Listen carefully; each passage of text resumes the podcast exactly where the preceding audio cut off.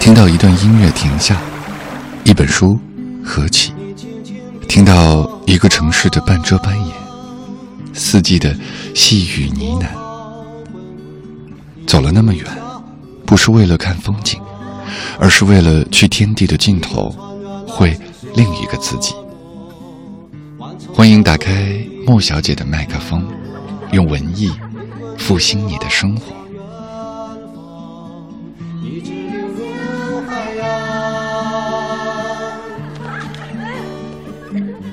墨水瓶，欧阳江河。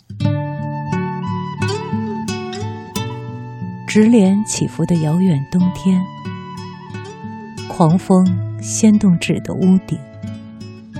露出笔尖上吸满墨水的脑袋。如果钢笔拧紧了笔盖，就只好用削过的铅笔书写。一只长腿纹的冬天，以风的姿势快速移动。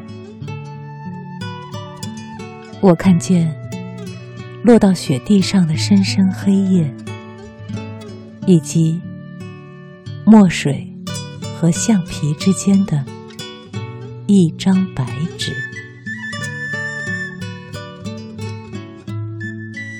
已经拧紧的笔盖，谁把它拧开了？已经用铅笔写过一遍的日子，谁用吸墨水的笔重新写了一遍？覆盖，永无休止的覆盖。我一生中的散步被车站和机场覆盖，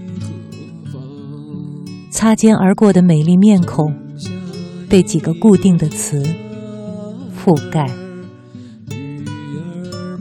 大地上真实而遥远的冬天，被人造的二百二十伏的冬天覆盖。绿色的田野被灰蒙蒙的一片屋顶覆盖，而当我孤独的书房落到纸上，被墨水一样滴落下来的集体宿舍覆盖，那是谁？谁是那倾斜的墨水瓶？